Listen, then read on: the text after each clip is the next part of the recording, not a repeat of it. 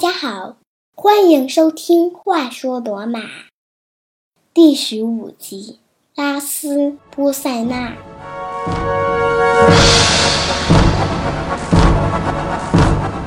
上一集的结尾，我们说到，罗马王政时期的最后一位国王高傲者塔克文被驱逐之后，心有不甘，在很长一段时间里。他会不断尝试利用各种阴险狡猾的手段返回罗马国王的宝座。上一集中就提到了两次，一次是派伊特鲁里亚人到罗马，暗地里和拥护复辟的贵族青年密谋动乱，被布鲁图斯扼杀；第二次，他联合伊特鲁里亚的维埃人在阿尔西亚森林和罗马人正面交锋未果。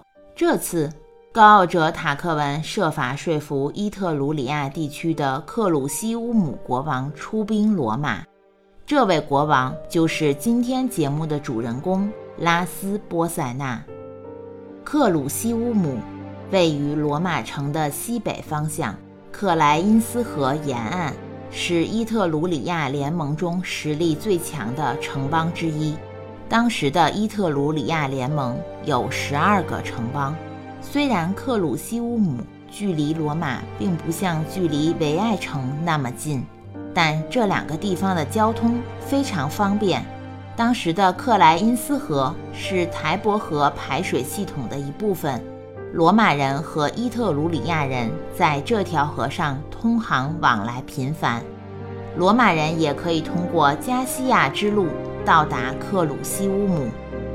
伊特鲁里亚人。自己把克鲁西乌姆也称为克勒夫辛，这两个词来源于拉丁语，是关闭的意思。今天意大利托斯卡纳地区的小镇丘西，就是在克鲁西乌姆遗迹上建造的。据现在可考资料，丘西人口约有一万。现在从罗马到丘西比古代更加便捷。A1 高速公路在此有一出口，罗马到佛罗伦萨的铁路也在此设站。该镇的名胜有丘西伊特鲁里亚博物馆和罗马市主教教堂。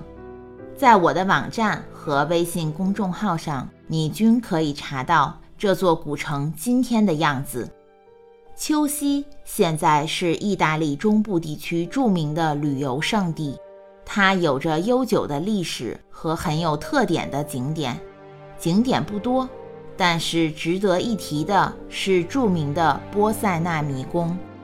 迷宫是该地区公共下水道系统的一部分，建于公元前六世纪至公元前五世纪，伊特鲁里亚的时代，以国王拉斯波塞纳的名字命名至今。迷宫路线的起点。位于几个世纪后建造的罗马式主教教堂。托斯卡纳地区绵延的亚平宁山脉贯穿了整个地区的东部，给这里带来了些许古罗马历史的怀旧味道。托斯卡纳地区是文艺复兴的发源地，这里始终是意大利文化和特质的基础。说着说着，我们有点像是旅游攻略了。还是要回到我们的公元前五百零八年，回到这时的罗马和克雷西乌姆，看看这里发生了什么有意思的故事。讲故事前，我们先来看看上一集的拉丁语单词。上一集的拉丁语单词是 de pugis。还记得上一集我们解释了拉丁语单词 pinguis，是今天要讲的这个词的反义词。D pugis 也是形容词，是瘦的意思。它可以用来形容某人的消瘦和苗条，也可以用来形容食物匮乏、土壤贫瘠等。形容食物的时候，也可以指味道寡淡。本集要给出的是一个拉丁语的短语 in situ。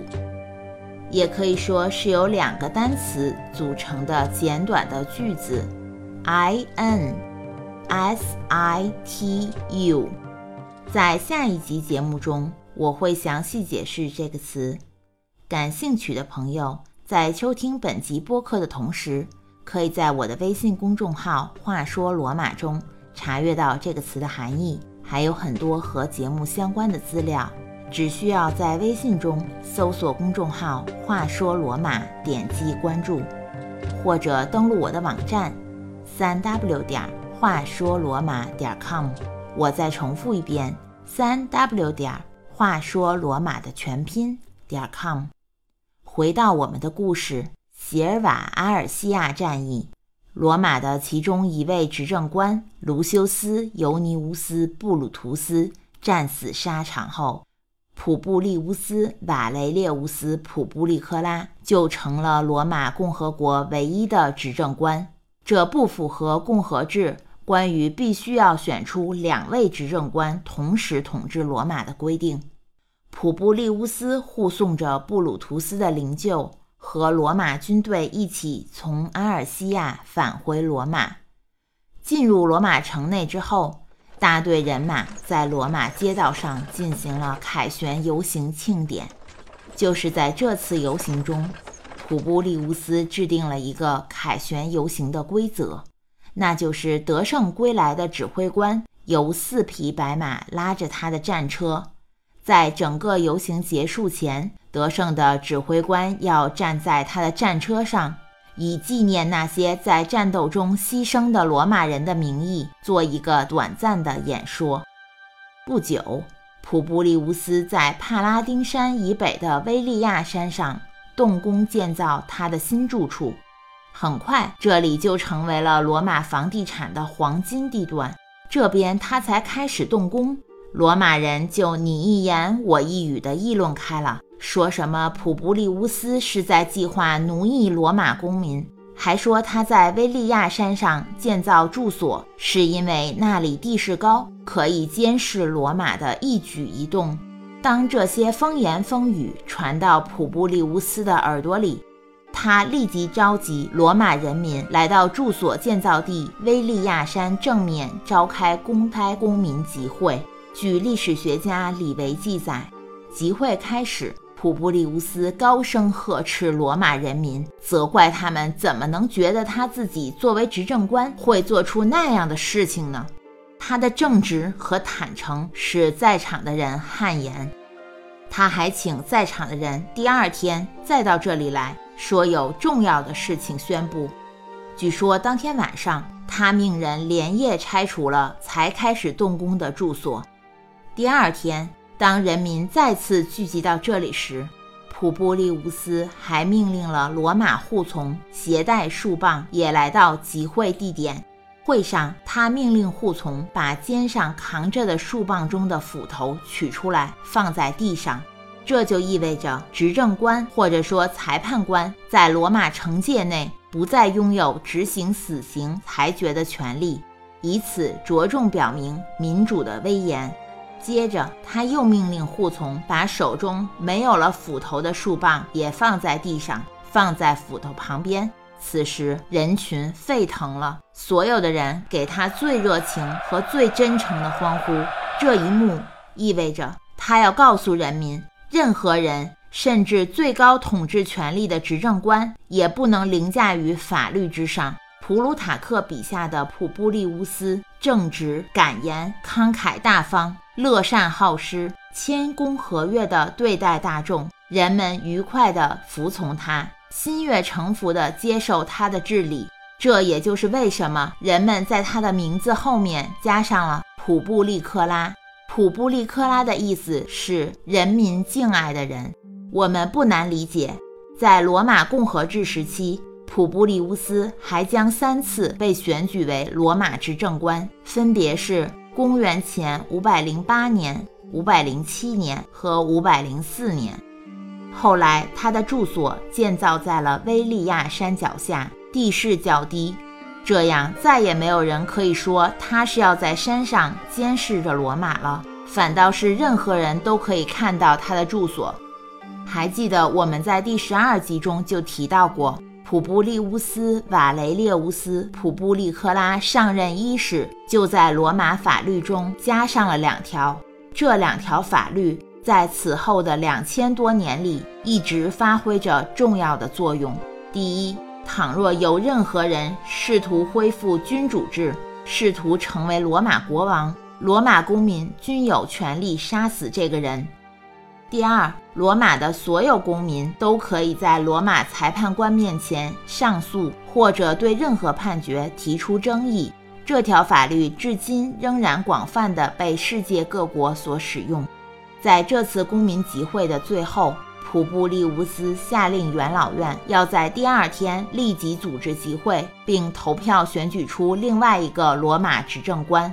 意在告诉人民，他并没有任何想独揽大权的意思。于是，元老院投票的结果是由一个名为斯普里乌斯·卢克莱修斯·特里西皮提努斯接替已故的布鲁图斯任罗马执政官。这罗马人的名字真是越来越难念了，更不要说记住了。好在这个人的名字并不重要，因为他被选为执政官之后。只过了四五天，他就去世了。这个人可真是不走运呀！刚刚做到了统治阶级的最高职位，就一命呜呼了。其实我们对他并不陌生，他就是被高傲者塔克文的儿子塞克斯图斯强暴后自杀的鲁克利提亚的父亲。在第十一集的故事中就提到了鲁克利提亚的父亲。但是因为他的名字又长又绕嘴，那个时候我就没有细说。他死后，元老院只能再次召集会议，重新投票选举。这次，一个叫马库斯·赫拉提乌斯·普尔维鲁斯的人被选出，将和普布利乌斯一起统治罗马。这个人不会很快死去，所以我们暂时先记住这个人。马库斯·赫拉提努斯在位期间，他将和拉斯波塞纳国王签署一个妥协条约，也将把卡比托利欧山上高傲者塔克文未能完成的朱庇特神庙完工。与此同时，在克鲁西乌姆，国王拉斯波塞纳的军队正准备入侵罗马。拉斯波塞纳率军进攻罗马。不是因为他同情和怜悯高傲者塔克文，或者是吃了他下的迷魂药，那是因为他自己有更重要的原因南下。是什么重要的事情让他亲自率军南下呢？是因为当时在意大利南部大希腊地区，就是希腊的殖民地，本应该和伊特鲁里亚的克鲁西乌姆正常通商往来的商人车队。一时间都暂停了，甚至连消息也打听不到了，像是被什么挡住了去路。而当时和南部希腊殖民地的商业贸易往来，对伊特鲁里亚的城邦非常重要。在第十三集的特别节目中，我们讲到过，很多希腊殖民地城邦，如塔伦图姆、叙拉古等，都是和对应的城邦签订经济通商条约。在条约下进行商业活动是一种稳定的一对一的关系，不会和其他城邦有瓜葛。但是，随着当时人口流动和迁移，这些移民会在自然资源方面造成多米诺骨牌效应，而导致的直接后果就是越来越少的商品被运送到伊特鲁里亚。所以，拉斯波塞纳要亲自率军去看一看到底是怎么回事儿，要亲自去重建一下被切断或者被破坏的商业路线，从而保证伊特鲁里亚和南方的希腊殖民地之间的商业往来恢复正常。而罗马正好在他从克鲁西乌姆去往南方的必经之路上。罗马军队不论是在数量还是质量上都不是他的对手，所以正好借着高傲者塔克文这个由头，把攻打罗马作为一次军事演习，把罗马城作为前往大希腊的跳板。他的如意算盘打的是挺好，但是总有一些意想不到的事情会发生。下面的故事可以说是三位英雄人物的故事，很有意思。我们一个一个来看。当时，拉斯波塞纳的大队人马向罗马逼近，和罗马军队在城外正面交锋。那是在贾尼科洛山附近。罗马人意识到，凭他们的力量，完全没有可能战胜伊特鲁里亚人。但对罗马人有利的是这里的地势。在第七集节目中，我们说过，罗马的第五位国王安库斯在台伯河上修建了一座名为 Pons Sibilisius 木质桥梁，这座桥也叫列柱桥。它把罗马的贾尼科洛山和罗马城的其他地方连接起来，而这里距离罗马城门大概只有一点五公里左右。罗马军队走出城门，跨过台伯河，和伊特鲁里亚军队在战场上碰面。而他们身后台伯河上的这座桥，是他们撤退回罗马城的唯一途径。伊特鲁里亚人明显在战斗中占了上风。罗马人采取撤退的战略，他们背对着罗马城门，面向敌人，边和敌人厮杀着，边一排一排退后，一直退到了桥头。敌人则步步紧逼着跟了过来。罗马人意识到自己已经退到了桥头，他们立刻加速飞跑过桥。他们害怕伊特鲁里亚人紧追着过桥，罗马人将无处可逃，只能是死路一条。就在这样一个紧要关头，我们的第一位英雄出现了。这位英雄是一位名叫豪拉提乌斯·赫雷西奥·科克莱斯的罗马士兵，居然单枪匹马拆毁了这座台伯河上唯一的桥梁，成功的阻止了伊特鲁里亚人过桥进入罗马城。传说行动开始的时候。他和另外两名士兵一起奋力拆毁木桥，但道桥几乎完全被摧毁，他大义凛然地让两个同胞先撤到城内安全的地方，自己一个人留在河对岸继续战斗，直到确认这座桥马上就要烧为灰烬的时候。赫雷西奥穿戴着身上所有的盔甲，只身跳进台伯河。他跳入台伯河之后的故事有好几个版本。历史学家波比利乌斯说，他在游到对岸前就淹死了。历史学家李维讲的故事更有意思。李维说，他成功的游到了对岸，安全的回到了罗马城。罗马城内的士兵和人民喜极而泣，为他欢呼叫喊。后来，元老院分给他了一块足够大的土地和一头牛。这块地有多大呢？这块地有一头牛拉着犁走一天所围出的圆圈那么大。还有人说，豪拉提努斯·赫雷西奥·科克莱斯名字里的最后一个词“科克莱斯”不是他的姓氏，而是人们给他的一个绰号。这个词的意思是只有一只眼睛的人。这表示赫雷西奥只有一只眼睛。也有人说，这个赫雷西奥是第六集中提到的，在国王图鲁斯统治时期，罗马一方参与决斗的荷拉提乌斯家族的后裔。至于所有这些传说的真实性，我们不得而知。就连李维自己也承认，许多故事的资料来源，他自己也不能确认真实性。但是他勇敢保卫罗马的英勇行为没有被人们忘记。英国历史学家和作家托马斯·巴宾顿·麦考利在1842年出版的《Lays of Ancient Rome》古罗马谣曲集的诗集中也提到了这个故事。他的诗主题是直面强敌、捍卫国家、欢呼孤独的英雄主义行为。最著名的一段。英文原文在我的网页上可以查到，这段诗句在好莱坞著名电影《至暗时刻》中也被引用。中文意思是这样的：于是城门的守将赫拉提斯这样说：“对于世上生灵万物，死亡迟早终将降临。若为守护先祖的遗骨与信仰的神殿，直面强敌。”力战而没，没有别的死亡能如此崇高。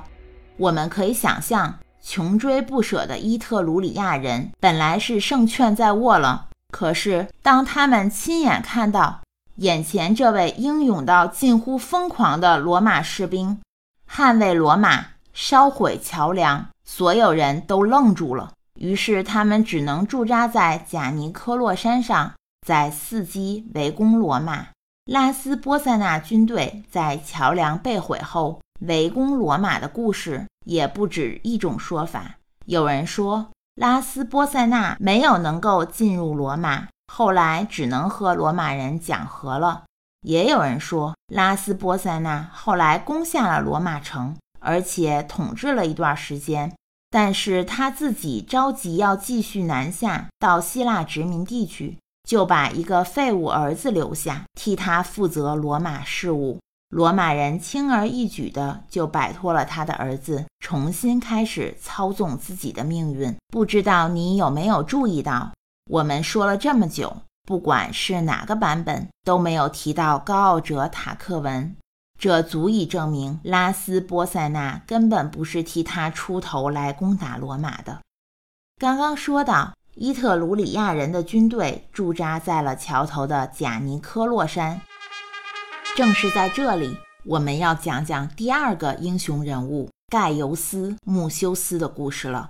故事发生在美丽的一天，出身罗马贵族的一个年轻人盖尤斯·穆修斯向罗马元老院请命，要求元老院给他明确的许可，允许他为了保卫罗马，赶走入侵的伊特鲁里亚人，潜入敌人的营地，刺杀拉斯波塞纳。当然，一群罗马元老看到这样一个年轻人愿意出头，何乐而不为？于是他趁着夜晚伪装好自己，潜入了伊特鲁里亚军营。可是他从来都没见过拉斯波塞纳国王到底长什么样，就不知道如何下手。同时，他也明白，如果不抓紧采取行动，恐怕坚持不了多久。他就会被伊特鲁里亚士兵发现抓住，可别什么都没做，先自己送了命。他一不做二不休，抓住一个杀掉。巧了，他杀了国王的贴身助手，这才得以见到国王本人。在拉斯波塞纳面前，他毫不畏惧，一人做事一人当，声称：“我只是一个普通的罗马公民。”我来到这里的目的就是为了刺杀你，把入侵罗马的敌人杀掉。他承认他只是杀错了人。为了惩罚犯下的错误，他把右手插在了国王帐篷里的火盆里。国王从没亲眼看见过谁敢在他面前如此嚣张。当盖尤斯·穆修斯的手已经烧着的时候，他没有丝毫退缩。一字一句地告诉波塞纳，在罗马城内集结了三百个年轻人，发誓誓死要杀死你。我自己只是其中一个。我们不是针对克鲁西乌姆，也不是针对伊特鲁里亚的士兵，只是要杀掉敌军首领拉斯波塞纳。罗马人要你为你围攻罗马的行为付出代价。这三百人会一个一个来实施暗杀，不会放弃，直到有人成功为止。听到这里，国王拉斯波塞纳已经吓得魂飞魄散了。他难以想象以后会有三百个这样的疯子随时来暗杀他，这是要让他日夜不得安宁啊！第二天一早，天蒙蒙亮，拉斯波塞纳下令士兵。放下武器，立即派人来到元老院求和。刚才说的第一位英雄有个绰号是一只眼睛的人，第二位英雄也有个绰号是左撇子，因为他的右手被烧掉了。传说后来罗马元老院在台伯河的另一边分给了他一大片土地，这片地方后来叫做穆修斯草地。但非常讽刺的是。这样一位英雄人物，元老院却不允许他在卡比托利欧山上的朱庇特神庙献祭，因为献祭仪式需要用右手给神灵献祭。下一集节目中将讲到第三位英雄人物的故事，她是一个女孩，叫克里利亚。我们还要看看罗马怎样告别伊特鲁里亚的克鲁西乌姆国王拉斯波塞纳，恢复和平。可是，还是唯独这个高傲者塔克文，总是不断的悄悄爬回我们故事中。罗马将订立一个新制度，那就是独裁制。之前已经说过了，罗马将永不封王。为什么又会出现独裁制呢？聪明的罗马人似乎找到了一个两全其美的方法：一方面，和平时期，罗马由两名执政官统治，任期一年；另一方面，特殊时期，由军事指挥官担任独裁者，单独拥有至高无上的权力，任期为六个月。下一集中的这个独裁者来的正是时候。他将在最后一刻拯救罗马城。更精彩的故事，敬请收听下一集，第十六集《里吉勒斯湖之战》。感谢大家的收听，我们下集《话说罗马》再见。